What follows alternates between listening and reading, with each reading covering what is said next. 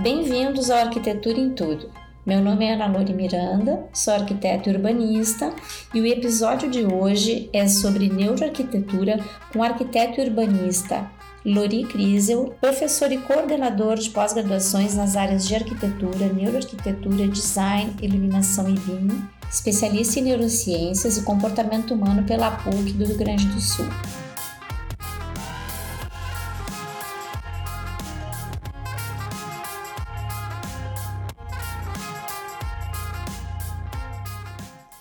Bem-vindo, Lori Crisel, ao nosso podcast Arquitetura em Tudo, o, o, a entrevista mais esperada do ano. Oxi! É... Honrado eu com esse super convite, Ana, é sempre um prazer aí.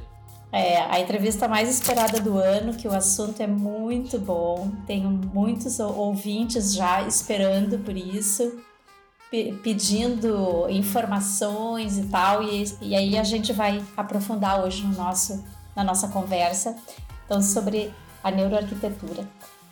Uh, Lori, eu uh, pautei ali para nós uh, várias uh, noções assim para a gente ter um bate-papo bem descontraído com o ouvinte que normalmente ou são arquitetos ou são pessoas assim simpatizantes do assunto. No caso, tudo que envolve arquitetura, por isso que a gente diz arquitetura em tudo. Então, uh, eu gostaria que tu pincelasse para mim, para os ouvintes, a tal neuroarquitetura, né, a neurociência, o, o que que ela, no que que ela veio para acrescentar, agregar e evoluir a nossa, dentro da nossa profissão. Perfeito. Bom, Ana Laura, então, em primeiro lugar, eu gostaria mais uma vez de agradecer a gentileza do convite. E eu fico muito honrado porque eu sei o, o, o, quanto a sua curadoria em relação aos assuntos é, é minuciosa, então eu fico muito honrado aí pelo convite, fico muito feliz, obrigado.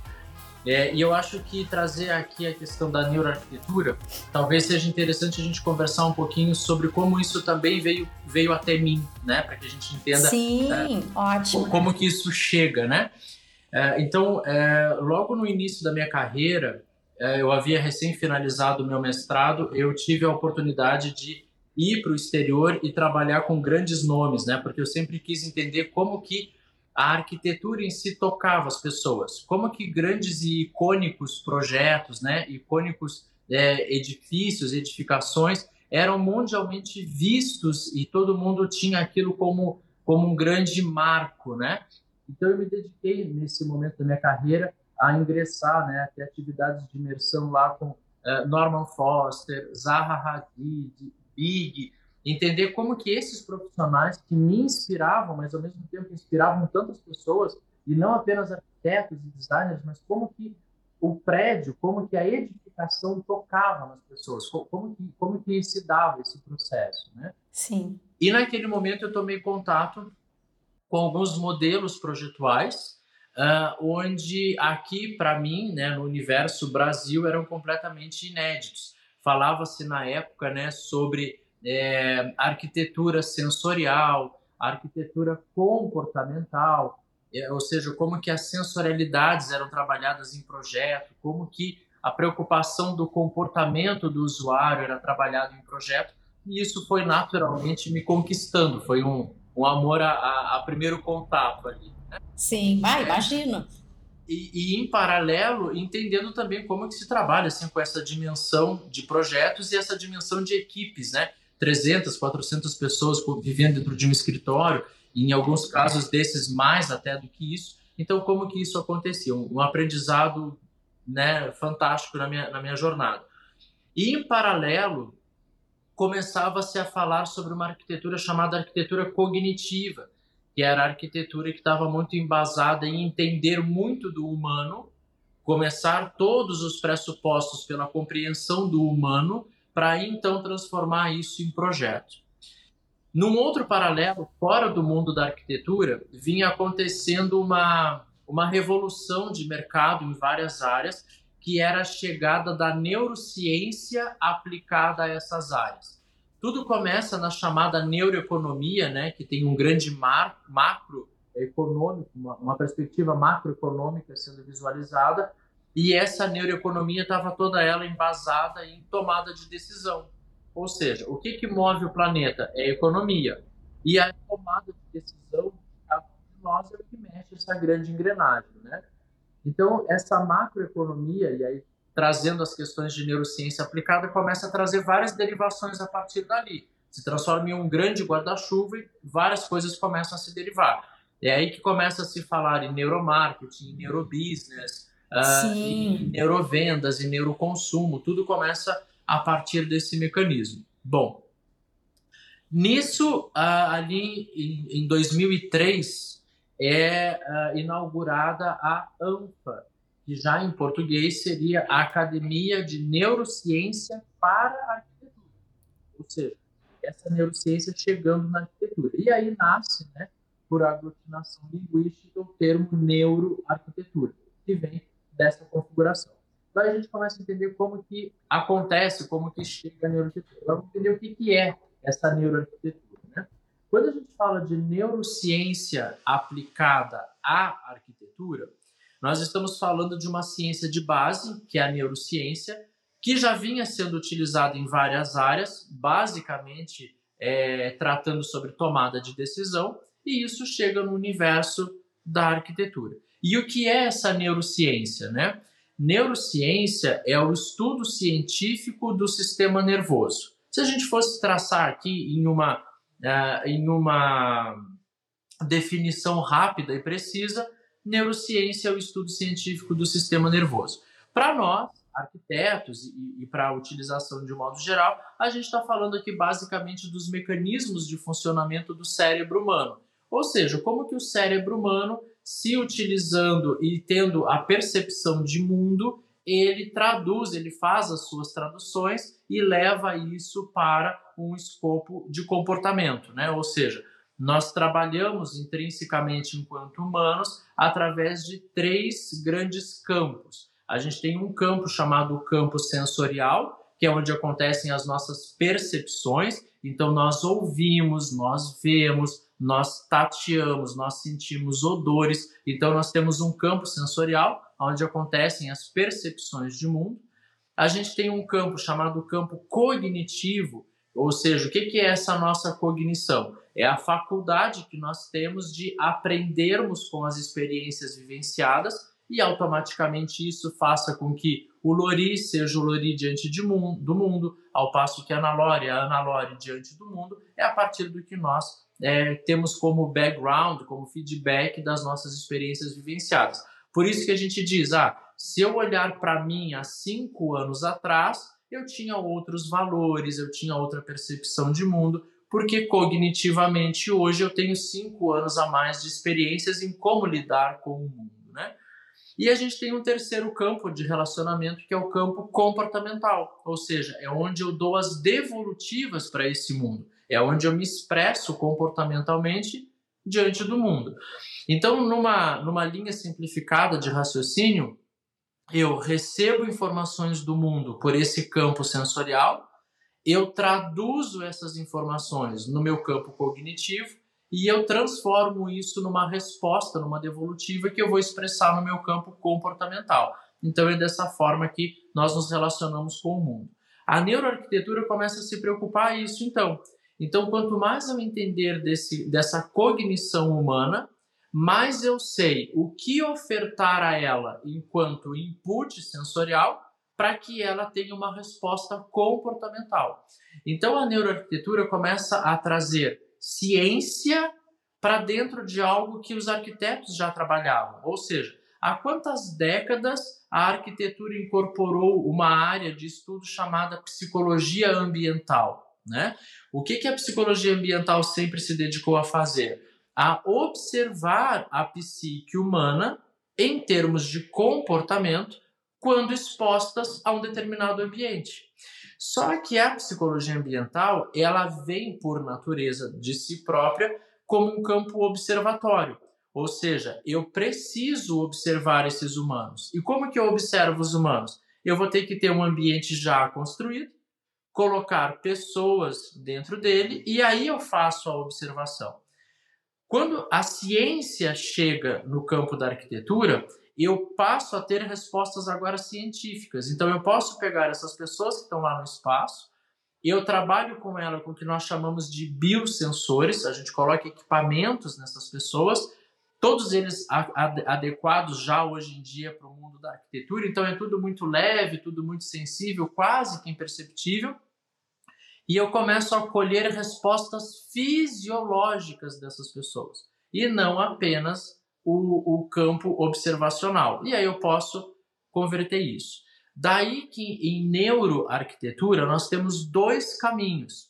Nós temos um caminho que é o caminho do chamado design baseado em evidências. Ou seja, eu tenho evidências científicas que foram mensuradas e que cientificamente comprovam que determinadas situações em que eu sou exposto me dão determinados feedbacks ou chamados biofeedbacks, aonde eu tenho o meu organismo respondendo a isso. E aí, quando eu vou para a prancheta, no meu caso aqui da minha geração, para a prancheta de projeto, para o papel em branco, quando eu vou para isso, eu tenho ferramentas, eu tenho técnicas, eu tenho dinâmicas que são embasadas em pesquisas científicas. Ou seja, design baseado em evidências. E aí essas evidências me mostram que se eu usar determinadas técnicas ou dinâmicas, muito provavelmente eu vou chegar em determinados comportamentos de uso. E temos um segundo braço da neuroarquitetura, que é quando eu trabalho com a mensuração neurocientífica em si. Ou seja, eu realmente vou colocar esses biosensores nas pessoas, eu vou colher esses dados e eu vou desenvolver aí estudos ou, ou premissas de estudos que me levam a configurar novas técnicas, novas dinâmicas para embasar aquele outro lado que é o design baseado em evidências para levar isso para projeto. Então são dois caminhos que andam em paralelo. Eu, como sou um apaixonado pela área e também sou um pesquisador, eu trabalho nas duas vertentes. Então o meu escritório utiliza-se constantemente né, de design baseado em evidências, uh, os cursos que eu ministro, os workshops que eu ministro, as palestras que eu, que eu, que eu ministro, eu estou sempre trazendo as condicionantes de design baseado em evidências, porque isso é o dia a dia do escritório. Mas eu, enquanto profissional, eu, Lori, também me dedico ao mundo da mensuração neurocientífica. Tanto que hoje no Brasil eu tenho, eu faço parte de um grupo que nós temos o único laboratório do Brasil com todos os equipamentos para poder fazer isso para arquitetura, para design. Então eu trabalho muito aqui nas duas configurações. E aí é um universo paralelo que se abre, né? Mas se a gente fosse tentar trazer aí a, a neuroarquitetura como uma síntese do que a gente conversou, a gente vai ter uma área de aplicação projetual que vem embasada em condicionantes científicas, sempre prevendo uma condicionante de comportamento do usuário. Então a gente começa o projeto, quando nós temos o adendo dos conhecimentos de neuroarquitetura, pelo comportamento. Então, antes de pensar naquele tripé forma, estética, função, a gente começa a pensar em comportamento. O que, que nós gostaríamos que o nosso público, que os nossos usuários percebessem, sentissem dentro desse espaço para que eles se comportassem dessa forma? Se sentirem aconchegados, se sentirem dentro de uma condicionante de maior apropriação, de maior identidade, ou, ou se a gente quer eles muito mais extrovertidos ou mais introvertidos, mais concentrados, mais criativos, mais dinâmicos, o que, que nós gostaríamos de ofertar através do espaço? Nós gostaríamos de ofertar isso. Então, nós voltamos para o estudo da cognição para saber o que fazer em projeto para entregar aquele comportamento.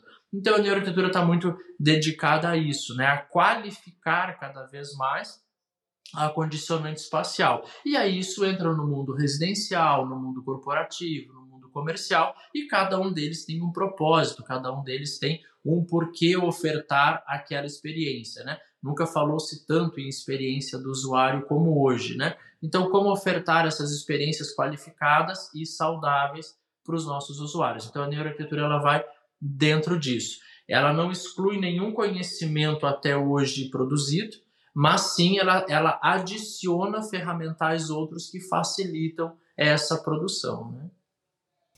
E, Lori, o que, tu, que, o que você, aqui no, no sul, é o tu, o tu sai, né? Não, não tem super jeito. tranquilo, super tranquilo. O, o que, que você me diz em termos de, de toda, toda essa volta que, que, ou então esse acordar que a gente está dando nessa situação da neuroarquitetura, neurodesign, neuroiluminação, para colocar isso em prática, pro, digamos assim, o arquiteto que quer estudar, se aperfeiçoar, conhecer, e é, deve ser um longo aprendizado também, e como tu disse, nada exclui o que, o que veio até aqui, como eu sempre brinco assim, matéria dada, matéria sabida, né?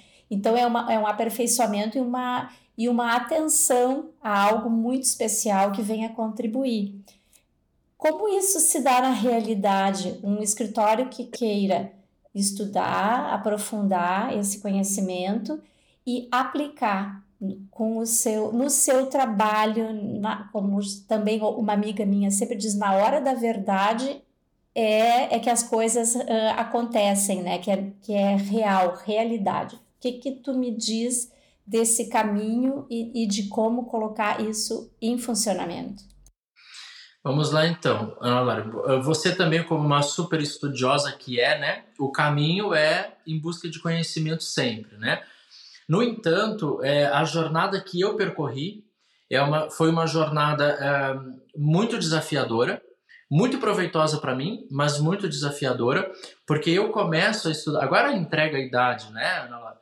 Eu começo a me dedicar a isso há duas décadas atrás, né? É. É, tu é novo. Super garoto. Oh, obrigado pela gentileza, obrigado. Então eu começo a me dedicar a isso há duas décadas atrás. Então naquele momento os embasamentos vinham todos de outras áreas. Uh, eu, eu, precisei mergulhar na neurociência em si, né, como neurociência pura. Eu precisei mergulhar no mundo da medicina, porque eu tinha que entender, por exemplo, hoje está muito facilitado a compreensão do, do, cérebro humano enquanto áreas, regiões, nomes, enfim. Mas naquele momento era muito desafiador. Eu, eu tive que mergulhar na medicina para poder ter essas respostas, né? Então foi uma jornada que foi se construindo muito saudavelmente, porque quanto mais você mergulha, pelo menos a minha, a minha visão, né? Quanto mais você mergulha, mais é, sólido se torna o seu conhecimento. Mas hoje, especificamente na data de hoje, nós temos grandes facilitadores, né?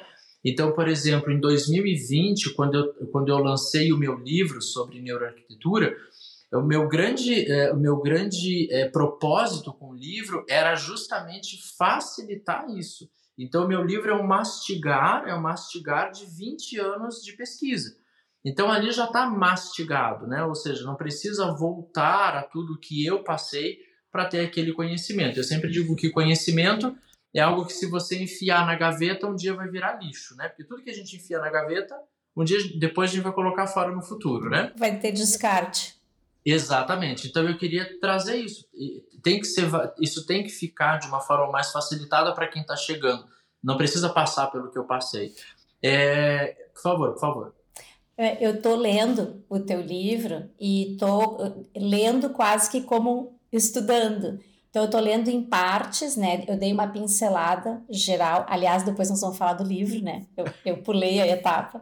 Mas é, é, é, é, incrível o que tu realmente uh, detalhou e foi atrás de todas as áreas. Inclusive, assim, ó, lendo ele, estudando ele, eu até pensei, ah, será que eu vou conseguir assimilar esse conhecimento também? Mas que bom ouvir que tu já passou por esse e que agora tu tem uma maneira, um, vamos dizer assim, mais soft para entregar aos alunos e aos que querem aprender essa, essa nova abordagem, né? Esse no, entender isso tudo como acontece.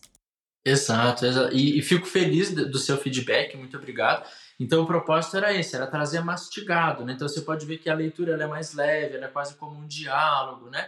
E aí eu, é, tem alguns nomes que são específicos ali, mas não precisa sofrer com isso, porque dá para usar de uma outra forma. Então isso é um facilitador, né?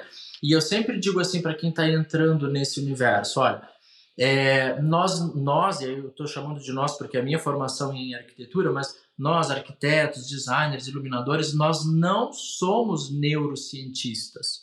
Então, nós temos um conhecimento sobre que traduzimos isso para nossa aplicabilidade.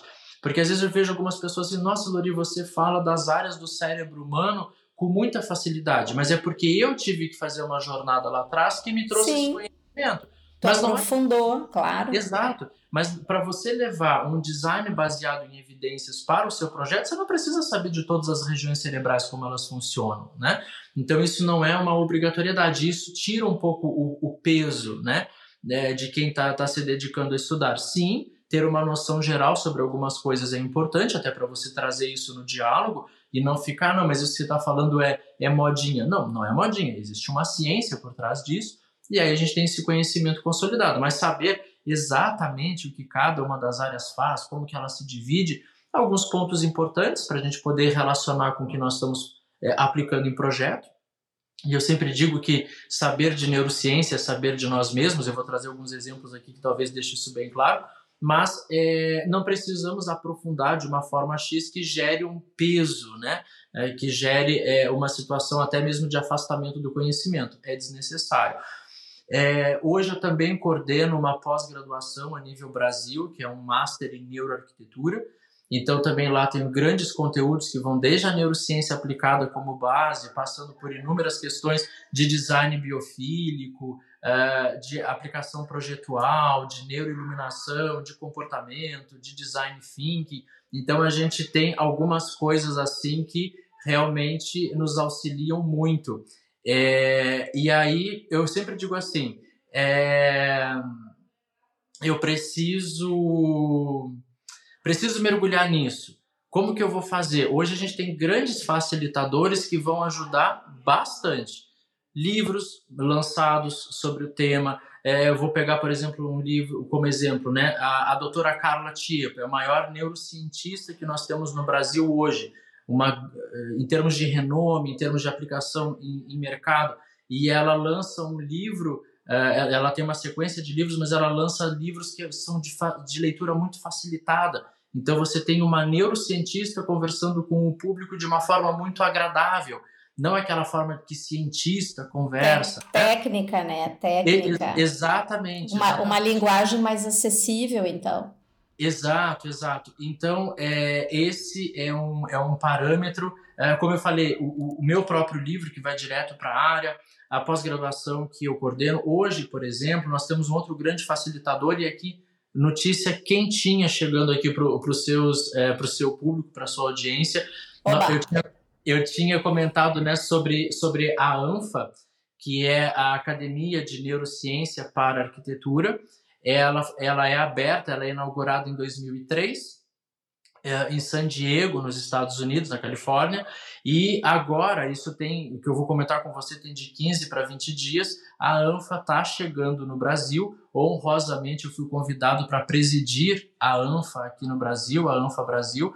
Ah, parabéns, vai... que coisa boa, parabéns, fico Obrigado. orgulhosa, orgulhosa oh. por ti, que bacana. obrigado, obrigado pela gentileza. Então a gente vem com essa. É, com todas essas facilitações, né? Inclusive deixar um convite aqui para a sua audiência. É, a ANFA Brasil, nós já chegamos aqui com uma grande conquista para nós. Então a associação à ANFA Brasil é totalmente gratuita. Depois eu posso disponibilizar ali o, o link para você. Então quem quiser queremos, queremos. participar, quem quiser é, participar dos diálogos, das trocas de informações, é totalmente gratuita. É, há a possibilidade também de, se a pessoa desejar, né, associar-se à ANFA Mundial, são bem-vindos, mas aí tem uma taxa, tem uma cobrança, mas a ANFA Brasil é totalmente é, gratuita. Então, existem facilitadores hoje, Ana, que, que se eu, eu, eu brinco assim, se eu tivesse tido isso 20 anos atrás, o que eu já não conseguiria ter avançado, né? Porque eu precisei mergulhar em muitas áreas. Por um outro lado, desbravei caminhos, e isso é muito bom também. Né? É que tu, tu fez o caminho, da, tu descobriu o caminho das pedras sozinho. Na verdade, é, é isso. É, é, eu acho que tem. Um, tem o seu todo, valor também. Todo, né? E tem toda uma experiência somente tua nessa jornada, né? Então, eu, eu acho bem importante isso. Exato, exato. E aí, e aí temos vários desses facilitadores. Hoje tem, por exemplo, uh, muitas palestras acontecendo sobre o assunto. Um, um momento como esse, proporcionado por você para a sua audiência, né, de trazer esse conhecimento, o que é, como trabalha. A gente vai podemos entrar aqui em alguns exemplos, algumas coisas. Então, isso são, são grandes facilitadores que faz até com que as pessoas se inspirem a quererem mais, né, a desejar mais, porque tem hoje ferramentas muito facilitadas. Eu não tive acesso a elas, mas por um outro lado me, me traz muito orgulho de ter as construído ou participado dessa construção para que hoje chegasse à mão de cada vez mais pessoas, né? De novo, conhecimento na gaveta um dia vai virar lixo. Isso tem que ser difundido, tem que ser aberto, tem que beneficiar cada vez um número maior de pessoas, né? Esse é o papel de quem se dedica a pesquisar e a divulgar. Então, é, então hoje a gente tem esses grandes facilitadores e aí fica o convite para toda a sua audiência aí para isso, né? Eu trago muitas coisas, por exemplo, é, hoje um, da, um dos grandes é, divulgadores ou difusores é, de conhecimento também são as redes sociais. Então, no meu Instagram, quem for lá, tá lotado de post com conhecimento.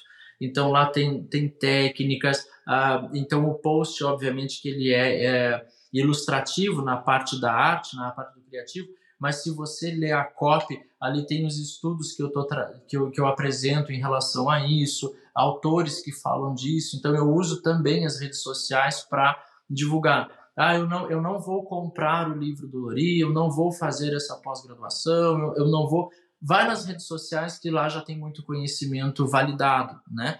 Então, então essa é, é, tornar é, trazer essa acessibilidade do conhecimento a todos também acaba sendo uma grande bandeira que eu carrego, né? Então lá a gente tem bastante coisa assim, ou seja, mecanismos hoje não faltam, desde uma pós-graduação até a leitura de um livro até acompanhar um perfil no Instagram. Então é, hoje a gente já tem essa facilitação aí que pode trazer muita, muitos benefícios a vários, né? Falando nessas uh, postagens, até porque eu te acompanho muito nas redes sociais, quando você fala no lab, no laboratório, uh, o que, que é exatamente isso? Eu, eu deveria ter perguntado lá na, nas não mensagens, mas não deu tempo, era, é, é muita coisa, tu coloca realmente disponibilidade para muito assunto. Então eu acabo uh, explorando várias linhas. Mas me sempre eu disse, eu tenho que prestar atenção nisso. O que, que é o lab? Pra, o, o, como a gente faz para ter acesso ao lab? Perfeito, perfeito. Então, assim, ó, eu comentei que a gente tem duas linhas na neuroarquitetura, né? O design baseado em evidências, quando eu uso evidenciações científicas para embasar o meu projeto. E eu tenho uma outra vertente, que é a vertente da mensuração neurocientífica, quando eu de fato vou mensurar isso. E, a, e essa é uma que eu me dedico também. Então, é, o, o Lab, ele é, na verdade, o conjunto de todos os equipamentos que hoje podem ser utilizados para a neuroarquitetura. Então, lá a gente está falando, vou trazer aqui os equipamentos, depois eu vou falar um pouquinho da aplicabilidade deles, né? Então, a gente tem eletroencefalograma, é, a, a, a, gente não a, temos que pensar que são equipamentos já apropriados para o mundo e utilização da arquitetura. Então a gente esquece aquela toquinha de eletroencefalograma da área médica, né? E a gente vem com um equipamento que ele é sem fio, ele parece um headphone, tem os conectorzinhos, ele é muito leve, é, ele trabalha com uma solução salina, então não fica gel no cabelo, né? Ou seja, não, não é a, o escopo que a medicina utiliza. É, a gente trabalha com GSR, que é resposta galvânica de pele, então é um conectorzinho no dedo e na pulseira. Uh, heart rate variability, né, que a gente está falando da variação do, do batimento cardíaco, e aí é uma pulseirinha. Isso se eu estiver trabalhando com a pessoa em loco para tirar para ter essas medições. Mas eu também posso trabalhar com as pessoas também usando de biofeedback, mas à distância. Então, por exemplo, vamos imaginar uma situação comum e cotidiana de um escritório de arquitetura de design. Você foi contratado para fazer um projeto residencial, por exemplo, né? Vou pegar uma coisa do todo dia. Quando você vai apresentar o projeto para o seu cliente, você vai, no mínimo, utilizar um render, uma imagem. Né? Ó, é isso que eu estou planejando para sua casa. E a pessoa vai validar esse projeto ou não através dessa visualização, de uma imagem, de um vídeo, enfim. Então, por exemplo, nós conseguimos colocar esse render, essa imagem que seria feito naturalmente, dentro de um software e aí, ao invés de nós mandarmos para o cliente a imagem, a gente manda para o cliente um link. Quando o cliente clica nesse link, vai aparecer um termo de conhecimento e ali vai dizer que aquele profissional está fazendo um estudo de biofeedback em cima daquele projeto, se essa pessoa concorda em ceder né, é, informações de biofeedback para aquele estudo, enfim. Se a pessoa clicar em aceito, em concordar, aí vai abrir para ela a imagem que o profissional fez, que é aquela imagem que você mostraria lá no seu escritório. A partir desse momento, a webcam desse cliente começa a trabalhar para o estudo. Então ali a gente começa a fazer, por exemplo, um estudo de eye tracking. No eye tracking, a gente está vendo o movimento ocular, ou seja, para onde a pessoa está detendo mais o foco atencional aonde ela está prestando mais atenção dentro daquela imagem. A gente começa a trabalhar também com chamar e aí isso gera para nós um heat mapping, né, um mapa de calor, aonde aquilo foi mais utilizado. A gente pode utilizar também o eye tracking para fazer algo que nós chamamos de gazing. Gazing é o ordenamento dos pontos visuais, onde olhou por primeiro, onde olhou por segundo, onde olhou por terceiro, e a gente vai descobrindo o que está chamando mais atenção ou não é, a dilatação de pupila. Então, através da dilatação de pupila, a gente está verificando se houve troca emocional ou não dentro dessa, dessa observação. Podemos fazer ainda um face reader, que é quando a gente faz uma leitura facial de microexpressões nervosas faciais, e aí a gente vai identificando se aquela troca de emocionalidade foi positiva ou foi negativa. Então, antes mesmo de eu perguntar para a pessoa, você gostou ou você não gostou, eu já tenho métricas que me dizem como que foi a experiência dela com aquilo, né? E isso é algo que eu posso fazer em todos os meus projetos, porque se no mínimo em todos eles eu vou gerar imagens, né? Mas eu posso ter isso também à distância, como eu comentei agora, eu mando o link para o meu cliente lá na casa dele, ele vai fazer isso ou eu posso fazer isso dentro do meu escritório, de igual forma, e no caso meu que tem o Lab, eu posso pedir para acoplar esses outros equipamentos e ter outras respostas além daquelas. E isso vai gerando para nós um conhecimento cada vez maior. Talvez no dia a dia do escritório, ah, Luri, eu não vou fazer um investimento de comprar esses equipamentos todos, até porque atualmente eles são muito. Eu vou, eu vou usar o termo caro, mas caro é complicado porque para cada pessoa o caro é uma coisa ou outra. Sim. Mas é um, é um investimento muito massivo, digamos assim, para a maioria dos escritórios. Então o Lab é um projeto que busca levar isso a todo mundo. Então, a partir do momento que eu tenho já esses softwares, uh, pode ser criado esse estudo para clientes da Nalore, para clientes de quem nos assiste, para esse modelo à distância. E aí eu vou ter um estudo de eye tracking, eu vou ter um estudo de face reader. É, eu, se eu estiver trabalhando, por exemplo, com um cliente que ele tenha um smartphone, eu posso trabalhar também com outras condicionantes, desde que ele autorize que a gente colete esses dados. Sempre tem que ter uma autorização, né? Porque a gente está coletando Sim, claro. dados bio, tem. né? Sim. É, e, e, isso começa a se expandir para coisas muito maiores. Então, por exemplo, a gente tem feito muito consultoria para o meio corporativo. Né? Hoje, o maior desafio dos grandes é, empresários corporativos é trazer as pessoas de volta para dentro do escritório. Então, como que nós vamos criar ambientes que sejam convidativos para esse público? Então, a gente gera esse estudo e a gente manda para 300, 400, 500 funcionários que trabalham com essa empresa. E a gente começa a coletar, a coletar dados que não precisa necessariamente ficar perguntando para cada um deles o que eles acharam. A gente já tem um estudo analisado. Olha, isso aqui realmente não está sendo interessante para o público dessa empresa, diante, dentro, diante dessa filosofia. Vamos alterar o projeto a gente tem feito muito isso também para grandes construtoras incorporadoras, né? Antes de um apartamento decorado, por exemplo, ser construído, a, a, ali a central de vendas, né? Antes dele sim, ser construído, esse projeto é enviado a um grande público é, da imobiliária que está trabalhando com a construtora ou da própria construtora que já prospectou ou já tem é, um público que é muito parecido com o público que, daquele empreendimento, a gente colhe esses dados, ajusta o projeto e aí o apartamento decorado em si só vai ser construído depois que validado, né? Ou seja, a construtora de fato está entregando as experiências que aquele usuário pretende, pretende ter. Então, tem várias aplicabilidades mercadológicas aí, né? A neuroarquitetura, de fato, ela chega como um grande divisor de águas no mundo do projeto.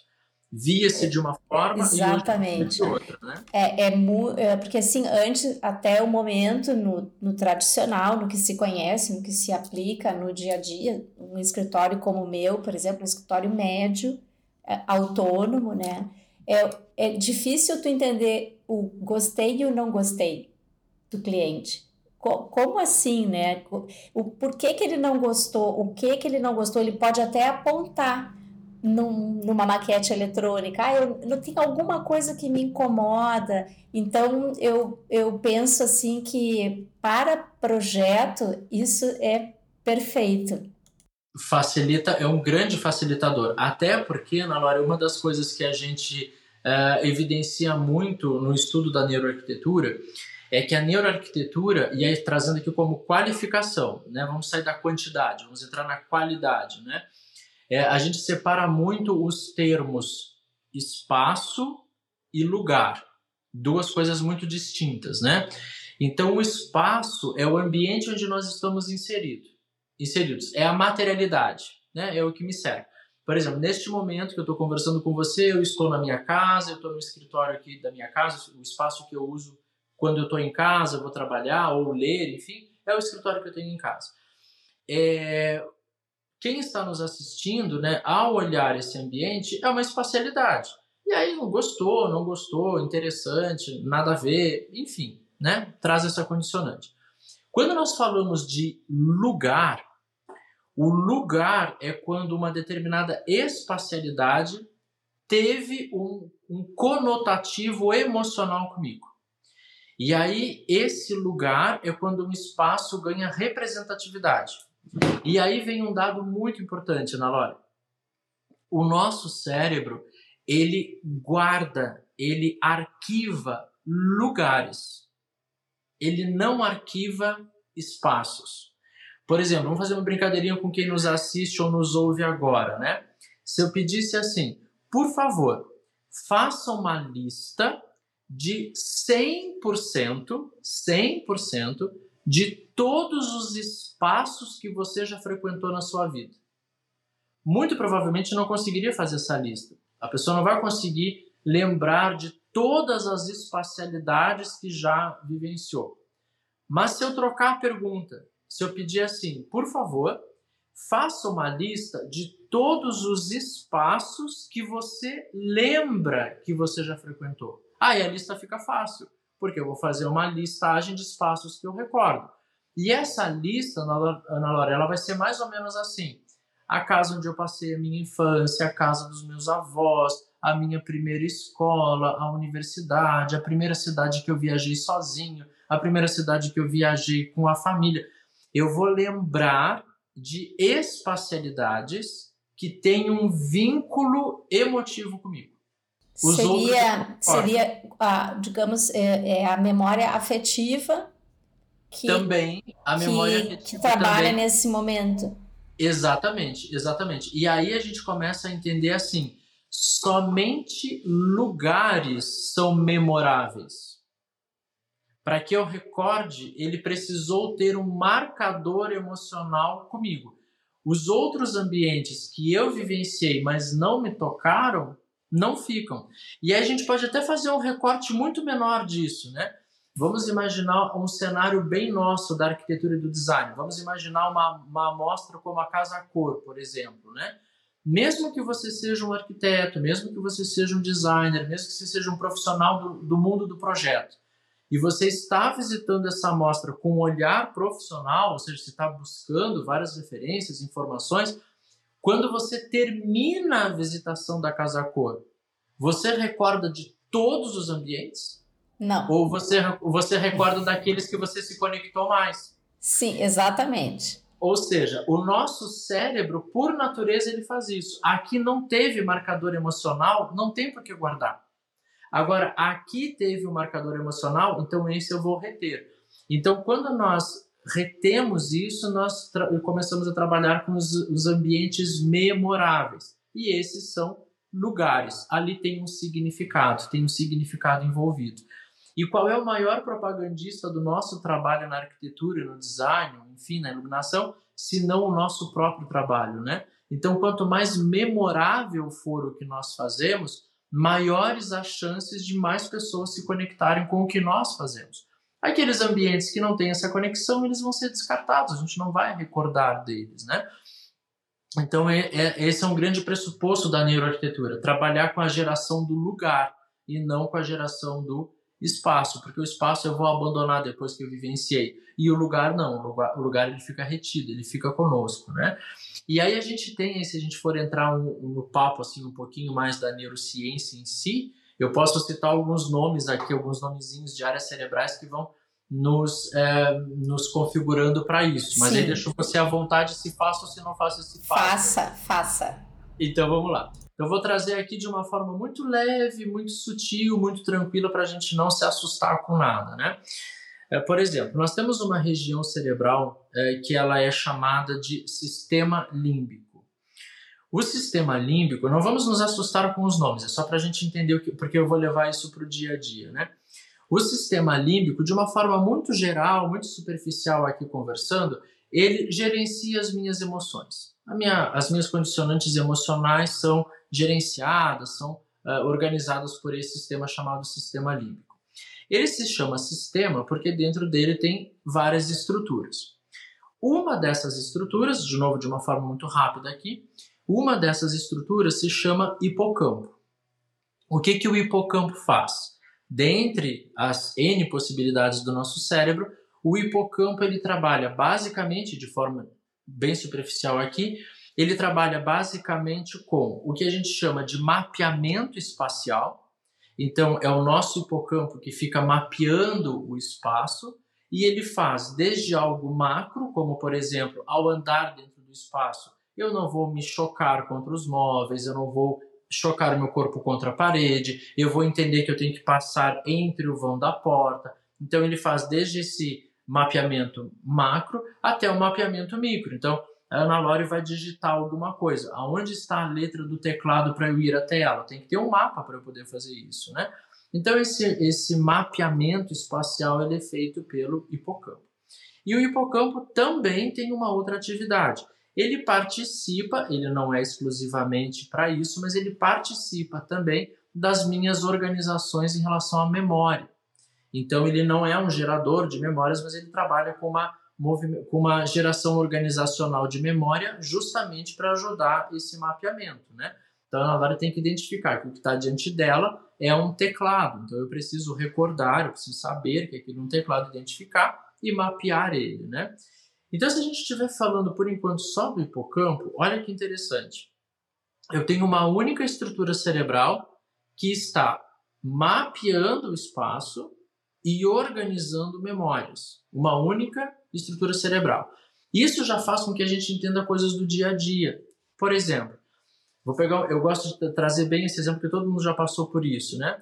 Imagina que a gente está saindo de casa e a gente percebeu que perdeu as chaves, não acha as chaves. Qual é o exercício que nós fazemos para encontrar as chaves? A gente faz um exercício mais ou menos assim, né? Eu estava no quarto, aí lá no quarto eu não mexi nas chaves, depois eu dei uma passadinha na sala, na sala Sim, eu peguei a mochila. Exatamente isso. Né? Eu peguei a mochila, mas eu não mexi nas chaves, depois eu passei na cozinha para pegar um copo d'água. Ah, deixei as chaves na bancada da cozinha. Olha só, memória e espaço grudado.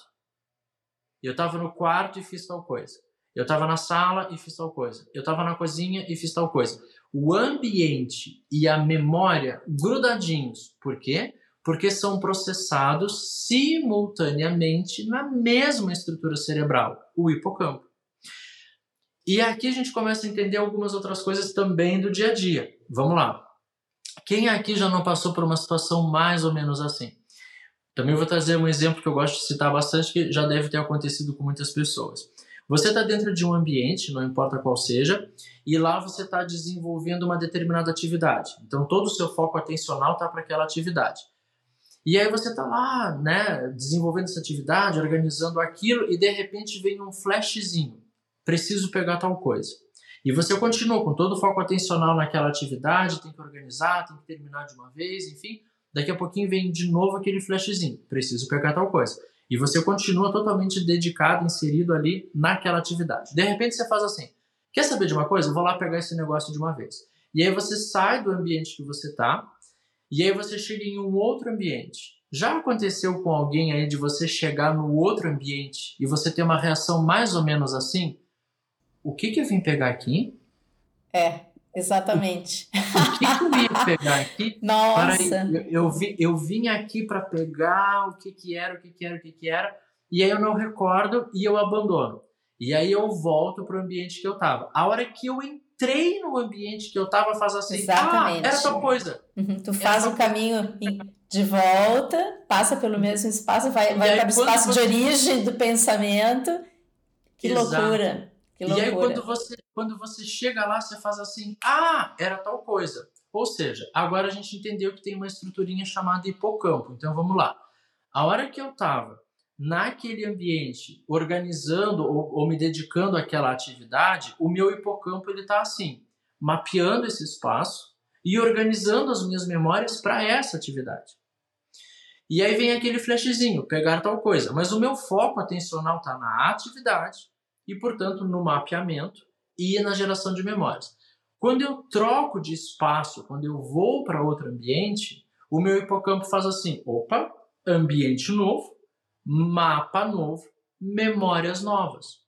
E aí eu fico, o que que eu vim pegar aqui? O que que eu vim pegar aqui? O que que eu vim pegar aqui? Que interessante. Quando eu, quando eu volto para o ambiente anterior, quando eu chego no primeiro ambiente que eu estava, o meu hipocampo faz assim, opa, esse espaço eu já mapeei, ele estava atrelado com as memórias daquela atividade e junto com elas tinha um flashzinho, pegar tal coisa aí eu recordo do que eu ia pegar.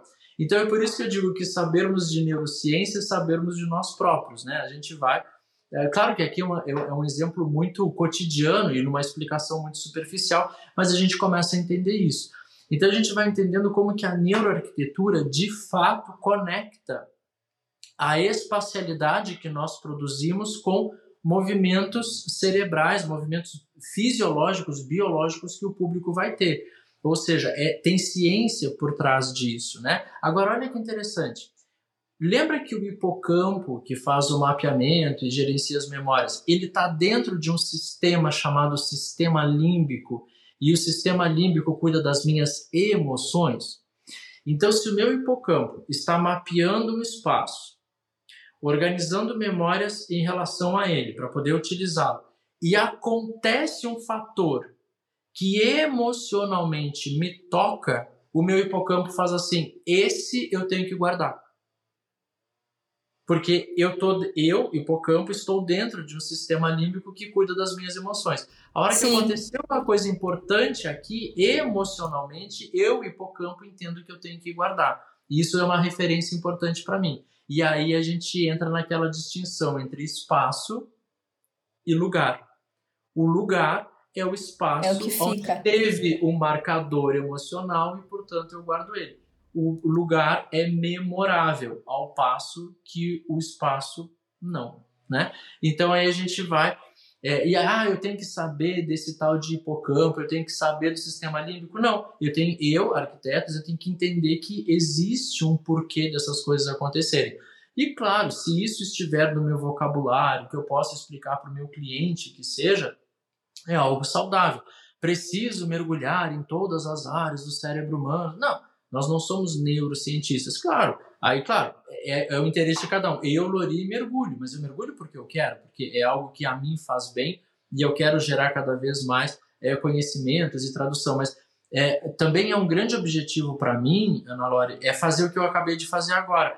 Olha como a gente consegue entender uma coisa do dia a dia através de uma explanação, nesse caso não foi científica, mas com base lá na ciência, né? Então eu acho que quando a gente entende, caramba, isso já aconteceu comigo, eu claro, não imagino. Por quê, claro, né? a gente não tem essa, não, não tem esse é. contato, essa experiência, esse conhecimento e podendo compartilhar isso, fica super é um interessante. Né? É super é um interessante. E aí a gente vem para essas e aí isso começa a entrar em técnicas de projeto que nós vamos entendendo é, a partir de algumas organizações de é, até mesmo de pressupostos que vêm da neuroarquitetura, a gente começa a entender algumas coisas que vamos traduzir em técnica de projeto, que é o design baseado em evidência, É, isso na parte da arquitetura enquanto espaço, mas na parte da arquitetura enquanto design, a gente pode falar do, do mobiliário em si, é, na parte de iluminação. É, é, quando a gente fala de neuroiluminação, por exemplo, nós temos dois fatores em função da luz, né? A gente hoje tem um, uma, uma grande área de estudo que se chama HCL, que seria Human Centered Lighting, que é quando você está trabalhando que já em português a gente já usa não apenas a luz centrada no humano, mas também o termo luz integrativa, né?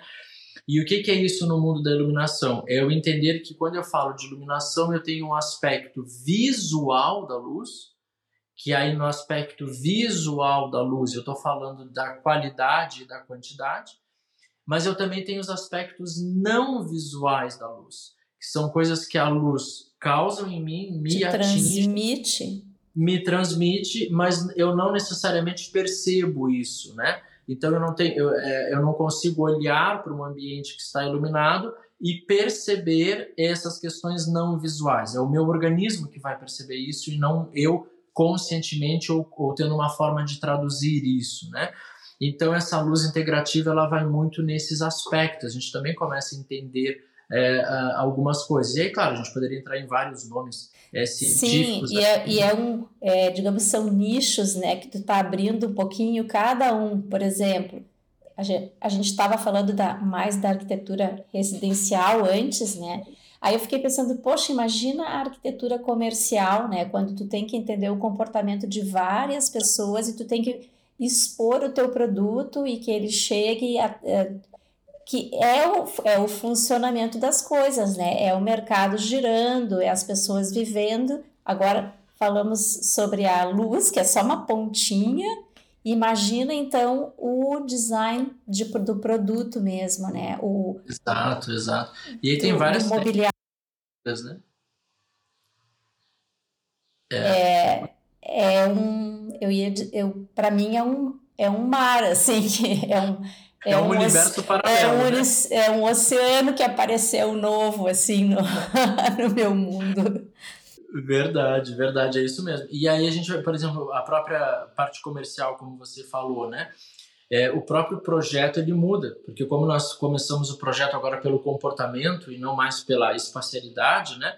A gente já começa em outras, outras compreensões. Então, já se começa, por exemplo, entendendo muito mais do que algo que pertencia só ao marketing antes, né, chamado de público-alvo.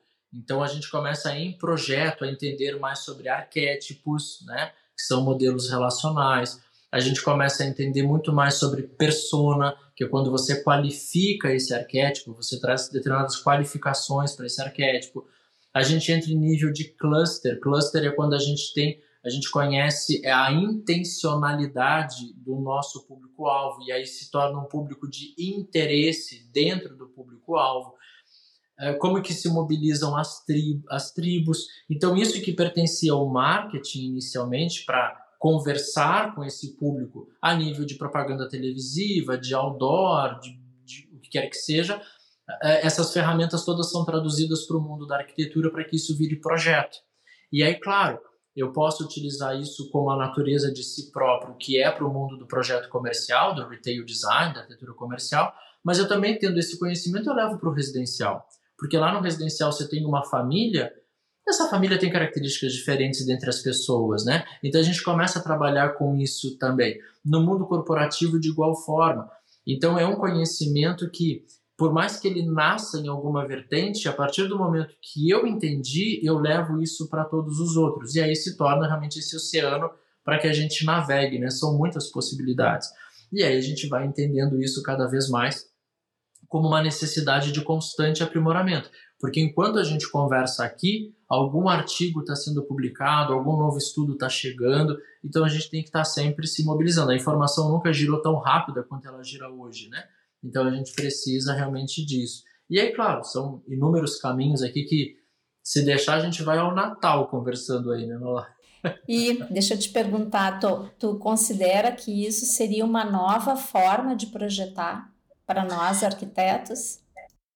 Eu, eu diria o seguinte: eu diria que são novos ferramentais, com toda certeza.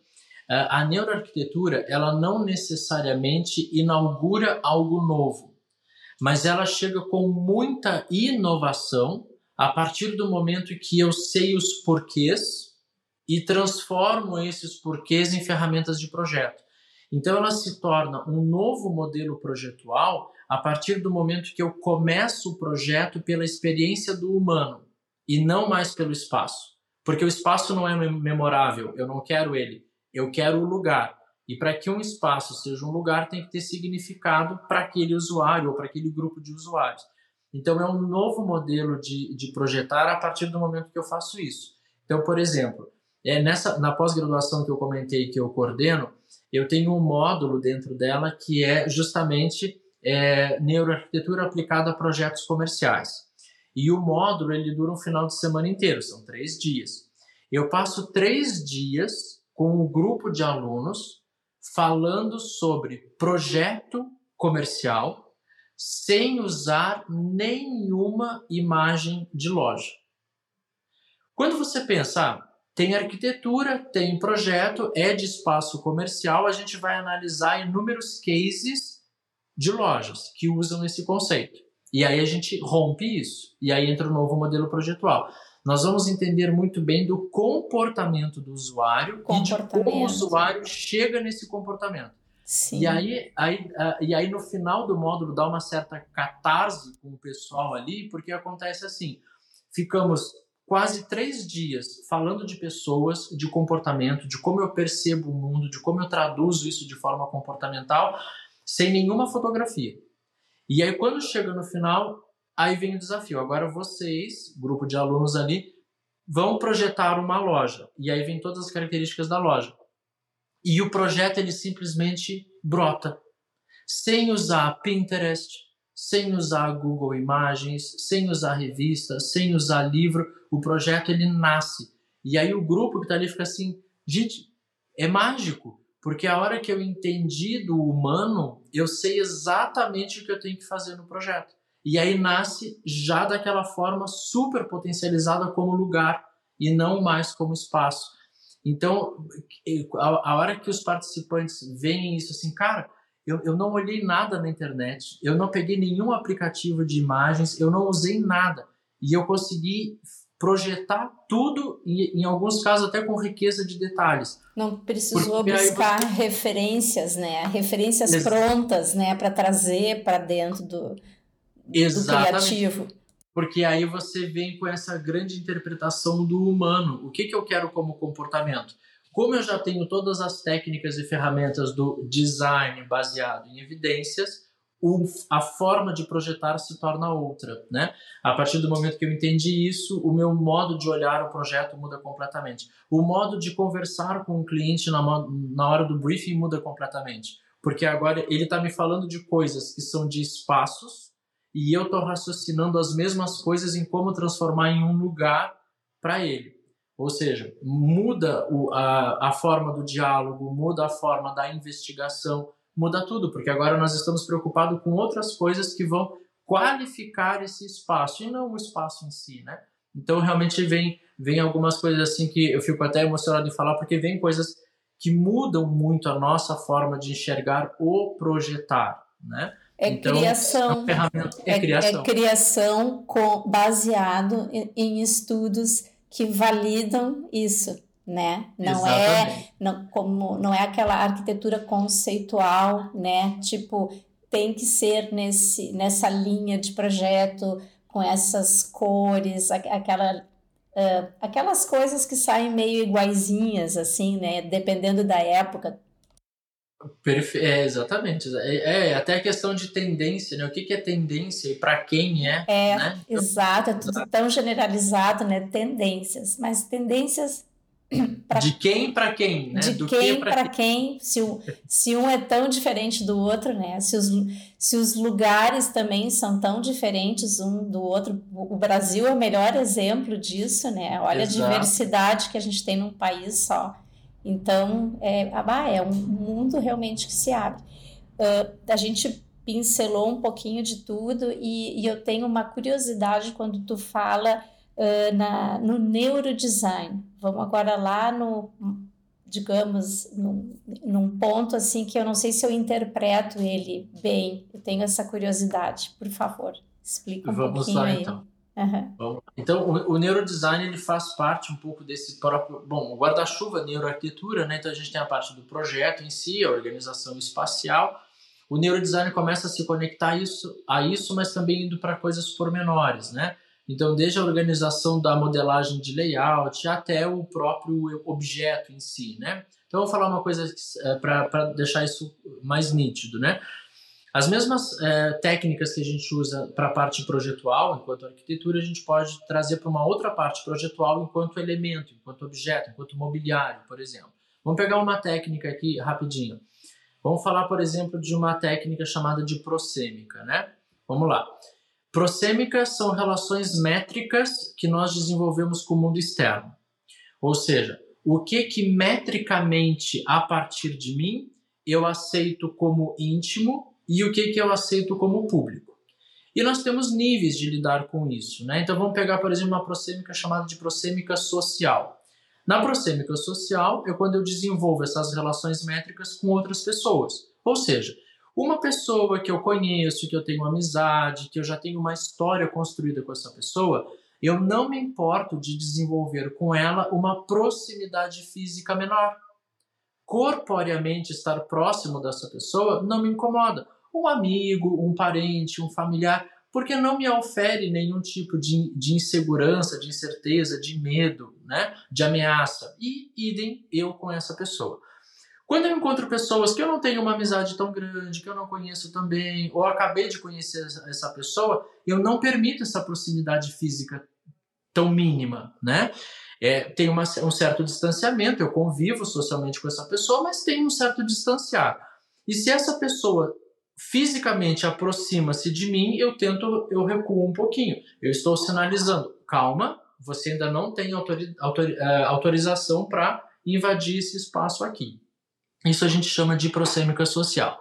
A prosêmica social já pode começar a ser considerada em projetos, por exemplo. Ou seja, vamos imaginar um ambiente que ele é público e de um público que, é, que tem permanência nesse espaço e que é relativamente desconhecido, né? Se você chega em um ambiente público de várias pessoas, que talvez você não conheça a maioria delas, e tem assentos, você vai sentar lá, qual é a sua preferência? A sua preferência é por sentar imediatamente ao lado de um estranho ou sentar-se relativamente afastado dos estranhos? Você tendo a opção, você vai sentar afastado dos estranhos. Quando que você opta por sentar, por sentar exatamente ao lado de um estranho? Quando você não tem mais opção, né? Todos os, os assentos estão ocupados, não tem jeito, você vai ter que sentar do lado de um estranho. Mas tendo a possibilidade, você né, ficar afastado deles, mantendo Sim. uma Sim. relação de proteção. Inclusive, tu pede licença para sentar Isso. ao lado, né? Tu pede uma permissão, né? Exatamente. E aí a gente já começa a perceber assim: se eu estiver falando de uma espacialidade que ela é pública e de pessoas que, que tendencialmente não se conhecem, não são tão bem-vindos em projeto assentos coletivos. Por exemplo, um sofá. Porque se eu tiver um sofá em, um, em uma condicionante pública de permanência de pessoas que não se conhecem ainda, vai chegar a primeira pessoa, vai sentar em um canto do sofá, vai chegar a segunda pessoa, vai sentar no outro canto do sofá e a terceira pessoa provavelmente vai ficar muito incomodada de sentar ao centro. Talvez ela até opte por não sentar, por ficar em pé. Mas se de fato ela precisar sentar, está muito cansada, vai acontecer o que a Ana Lore trouxe há pouco, né? Ela vai pedir permissão para sentar ali no meio, ou seja, posso invadir a prosêmica de vocês? Eu vou permitir que a minha seja invadida, mas eu posso invadir a de vocês? E aí senta ao centro. E aí vem algum questionamento assim, Lori, mas hoje fala tanto se da humanização dos espaços, trazer humanização dos espaços, e aí os assentos coletivos são mais bem-vindos são bem-vindos quando eu tenho um público de maior controle. Ou seja, eu vou transferir agora essa ideia, sei lá, para a recepção de uma clínica médica. Tem horário marcado, então não chega todo mundo ao mesmo tempo, você tem um certo controle sobre o público. E lá nós sabemos que tem pessoas que chegarão acompanhadas e que provavelmente vão querer manter a prosêmica, e aí o assento coletivo é saudável, e vão chegar pessoas sozinhas que também vão querer manter a sua prosêmica, então assentos individuais também são é bem-vindos. Tanto é que nós entendemos isso inconscientemente. Se eu chegar em um ambiente desse só e não há ninguém lá, ninguém nessa recepção, tem um sofá e tem poltronas, e eu opto por sentar no sofá, a partir do momento que eu percebi que chegaram duas pessoas acompanhadas, talvez eu me levante do sofá e vá para uma poltrona para que essas duas pessoas possam sentar juntas no sofá. Eu entendo que a prosêmica delas já está construída e vou facilitar para que continue construída, né? Não vou separá-las nos assentos. Eu estou só, eu mudo então de assento. Então essa é uma prosêmica que a gente chama de prosêmica social. Mas a gente também tem esse mesmo raciocínio de prosêmica com objetos, com elementos. E a isso nós chamamos de prosêmica espacial. Quando eu desenvolvo essa mesma permissividade de é, ou essa mesma interpretação de proximidade ou de, de, distanciamento em relação a objetos no espaço. Então, por exemplo, dentro dessa prosêmica é, espacial, a gente tem uma técnica chamada de é, agudeza ou contra-agudeza. Né? Agudeza é uma técnica, contra-agudeza é a técnica contrária. Então, por exemplo, vamos imaginar mesmo quem nos ouve agora, né? Vamos imaginar que você está diante de uma mesa convencional, uma mesa retangular. Você está diante de uma mesa retangular, ou seja, uma mesa que é configurada por quatro arestas de 90 graus. Mas agora vamos imaginar que uma das arestas dessa mesa não seja 90 graus, ela seja bem pontiaguda, ela forme um bico bem proeminente, né?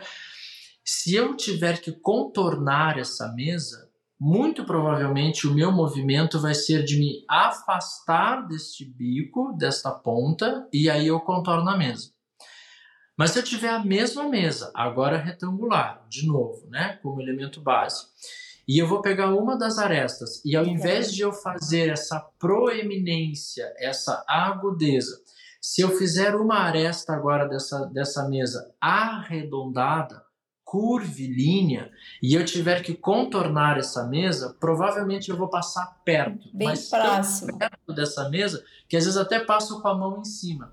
Que loucura, ou é seja, verdade, isso aí mesmo. Ou seja, existem elementos de desenho neurodesign que me convidam, só nesse exemplo aqui da prosêmica, a um afastamento deste elemento ou uma aproximação deste elemento. E não tem o certo nem o errado se eu estou usando como técnica e pensando em comportamento, lá em projeto, assim, ok, eu quero que as pessoas não venham tanto para essa região do projeto, eu quero que elas vão para outra região, ou primeiro a outra região e depois para cá. Eu posso usar a técnica de agudeza, que por prosêmica espacial as pessoas não vão querer inicialmente começar por aqui, vão querer começar por lá. É, não, eu quero aproximar as pessoas daqui, eu quero que primeiro elas venham para cá e depois vão para outro lado. Então eu vou tomando decisões em projeto que através do, do meu, meu modo de layout, através da, da configuração do espaço, do próprio traçado que eu tenho em cada um dos elementos que eu vou criar ali dentro, já uma movimentação para mo alguns movimentos comportamentais. Eu citei aqui o exemplo da prosêmica, mas a gente tem vários outros, né? Que a gente poderia fazer. A gente poderia, poderia falar de wayfinding, blindside. É, hoje fala muito do savoring design, né, que é quando a gente está saboreando o design, a gente está saboreando tudo que está acontecendo. Então, temos inúmeras técnicas para o design especificamente, né? Ou seja, o produto, o, o, o mobiliário, o layout e por aí afora. Né? Muitas vezes a gente, vou, agora citar um, um, exemplo bem simples e prático da, da hora da verdade, tá? Agora, então, assim, ó, por exemplo, estou fazendo um projeto em que o terreno me conduz a algumas restrições e eu tenho uh, um local em que uma, a vista é maravilhosa, muitas vezes a orientação solar não é a ideal, mas eu quero que aquilo seja valorizado, mas não quero desvalorizar o outro lado da sala, vamos supor. Então, isso quer dizer que se eu crio algo in, uh, integrativo ou interessante que seja contemplado de maneira uh, maravilhosa, aquela sensação de ter uma vista para um verde, mas eu não quero perder o outro lado, tipo, que as pessoas abandonem a, a sala. Então, daqui a pouco aqui, como nós moramos no sul, a gente utiliza muito as lareiras, né? Então, de repente, a lareira pode estar convidando as pessoas, pelo menos numa estação do ano, a usar aquele espaço que poderia ficar em desuso total. Estou dando um exemplo bem simples, mas sim, sim. É, um, é resumindo, seria mais ou menos Isso. Com certeza. E, e assim, Ana Laura, quando a gente começa a entender essas técnicas, né, a gente já começa, por exemplo, a utilizar isso para coisas muito simples com resultado muito efetivo. Ah, o modo de fazer a paginação de piso, o modo de fazer a paginação do teto, é, o modo de fazer a colocação rebaixos, de, né, de teto, enfim, as próprias Exatamente. cores até, né? Exato, e aí você vai gerando compressão e, de, e descompressão dentro do, do próprio projeto, né? Ah, eu gostaria que as pessoas quando chegassem aqui ficassem, nossa, que coisa fantástica. Então você gera uma, um ambiente de compressão antes para que quando chegue lá se torne uma descompressão. Então são várias técnicas que a gente vai usando que até então era meio empírico, meio acerto e erro. Exatamente, empírico. E agora, e, exato, e agora você tem uma um ferramental, que são essas ferramentas. Uma, uma validação, né? uma comprovação científica Exa de que exatamente. aquilo realmente faz diferença e, e, é importante. Exatamente. E aí vem o chamado design baseado em evidência. Você está usando ferramentas que, que e aí para o modelo projetual já traz uma, uma própria validação do projeto em si muito boa, né? E aí por isso que a gente comentava agora há pouco de ah, é um novo modelo de projetar, a partir do momento que você vai para esse para essa linha de raciocínio é, porque antes você pensava primeiro no espaço, agora você pensa primeiro nas nas experiências que você vai ter no espaço. E a partir, ah, eu quero essa experiência, então eu sei como que eu vou mobilizar as técnicas para que isso ocorra, né? Mas em termos de neurodesign, eu trouxe um exemplo ali de prosêmico, mas acho que já deu para a gente entender. Com certeza. Que Só o exemplo da mesa, por exemplo, alguns projetos residenciais em que a família é numerosa, eh, muitas vezes uma mesa redonda agrega todos de forma igual, né? O, o, retângulo é aquela coisa de quem senta na ponta, normalmente é pai e mãe, digamos, uma, uma coisa que até hoje é tão uhum. rara de encontrar a família numerosa, enfim. Mas uhum. falando mais porque a gente está no interior né, do Rio Grande do Sul, então a gente ainda tem muito sim, essa, esse sim. cliente, né? Então, sim. quando a gente propõe uma, ah, uma mesa redonda, sim, vamos reunir todos, né, para que todos participem. Então, isso é uma coisa que funciona maravilhosamente bem. É, tá, tá validado agora. Exato. Está validado, né? uma é bem interessante uma uma questão que eu que eu não posso deixar de mencionar e que eu gostaria que tu, que tu falasse um pouco para a gente uh, seriam dois assuntos. Uh, um é, seria que a gente sabe que o teu livro é o primeiro livro no Brasil que trata da neuroarquitetura. Então, eu quero que tu diga para o nosso ouvinte onde encontrar, como adquirir. Uh, eu tenho um, então eu ele é o. Ele, ele tá na minha mesa aqui atrás de mim, então todo dia eu consigo ler um pouco com mais atenção, até com uma válvula de escape, assim, do, do trabalho automatizado. Tá? Que legal, que legal. E, e o segundo ponto é que as, as pessoas, os estudantes de arquitetura que eu acompanho e que têm convivência comigo, eu não sou professora, mas eu tenho muita gurizada que acaba passando pelo escritório e gostam de uma prosa. Então eles, eles perguntam quais são os cursos, como é que eles acessam uh, ao, ao a, como é que eles podem estudar contigo, como eles podem uh, aprender, como eu botei na nossa pauta até, né? Pós-graduação, cursos individuais, workshops, se tem planos de existir algum mestrado nessa área. Então, eu quero que tu coloque esses dois assuntos aí que não podem faltar. Perfeito, obrigado.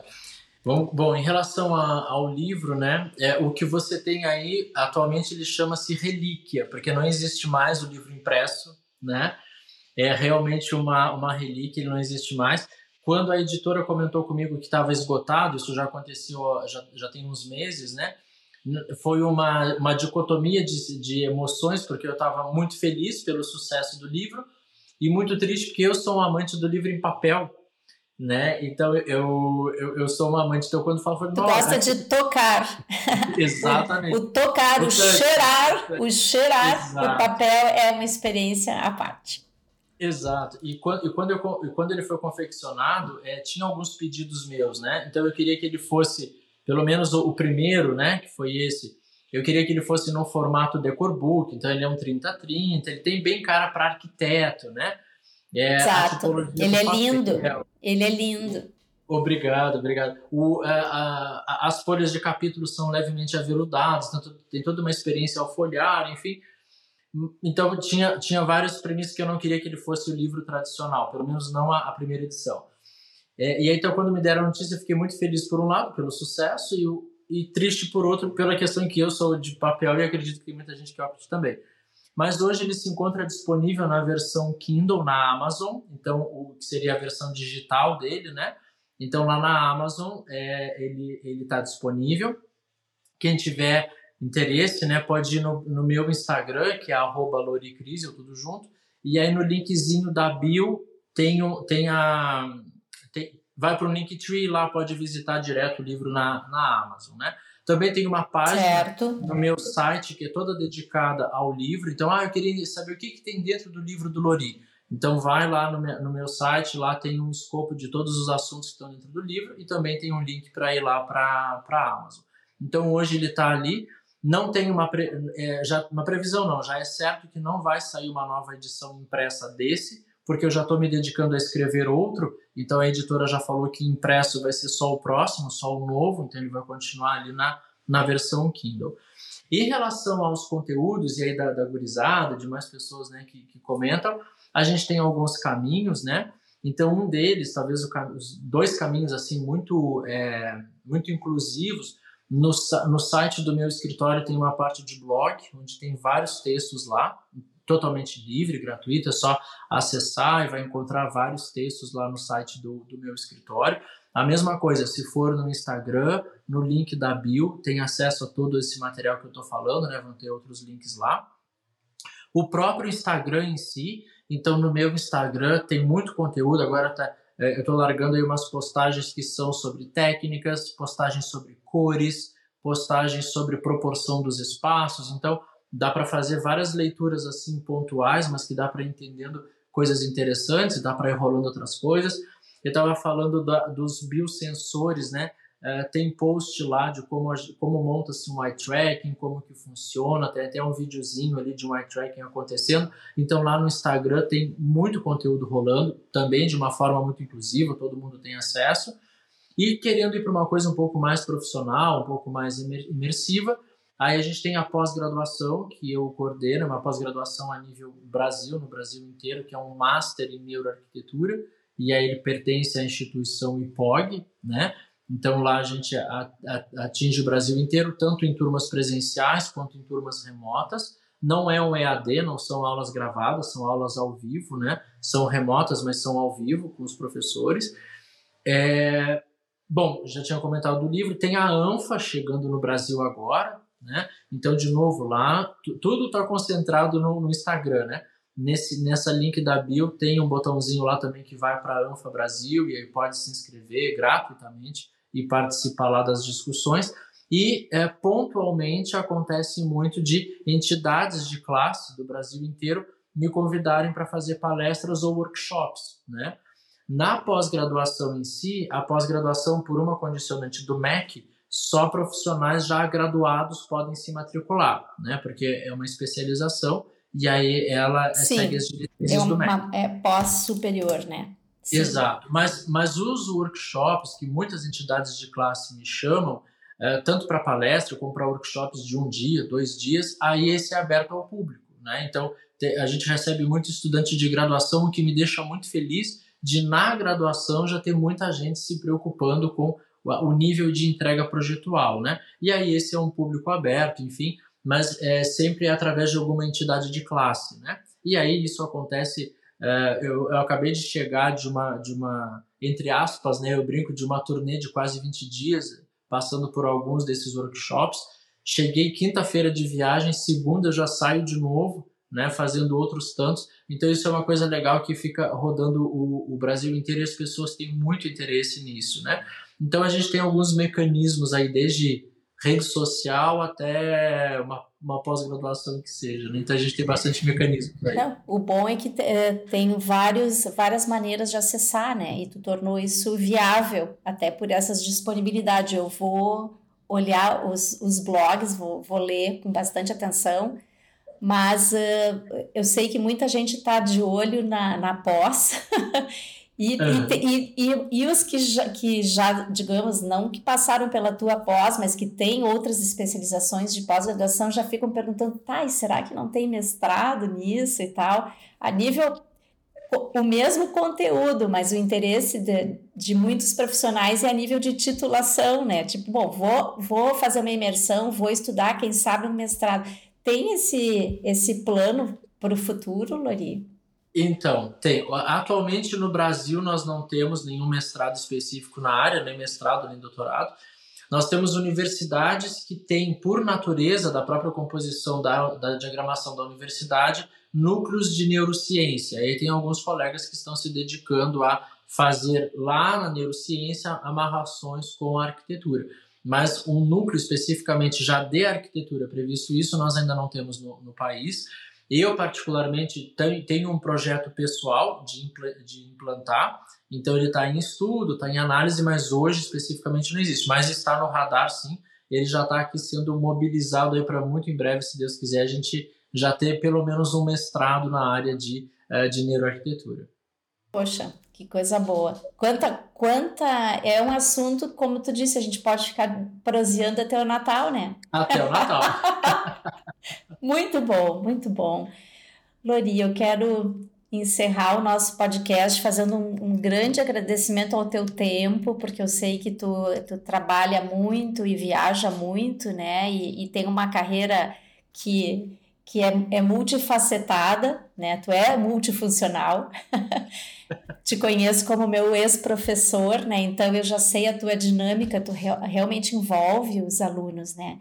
Quero agradecer demais e tenho certeza que esse episódio, que é o nosso episódio 21, que está praticamente encerrando o ano, o ano está encerrado, né? Uh, dá um digamos, dar um, uma finalização para esse ano de, de entrevistas e com um dos assuntos que eu mais sou apaixonada, confesso que eu estava louca para fazer isso, a gente tentou, que bom que deu certo, né? E nenhum dos dois desistiu, né? A gente sabia que, era uma, que eram questões externas.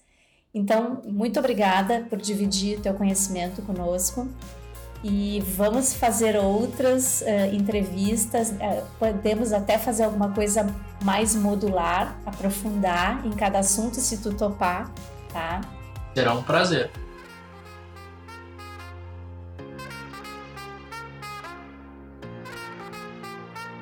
Agradeço ao arquiteto e professor Lori Kriesel pelo excelente bate-papo de hoje. Espero que tenham gostado desse episódio e até a próxima.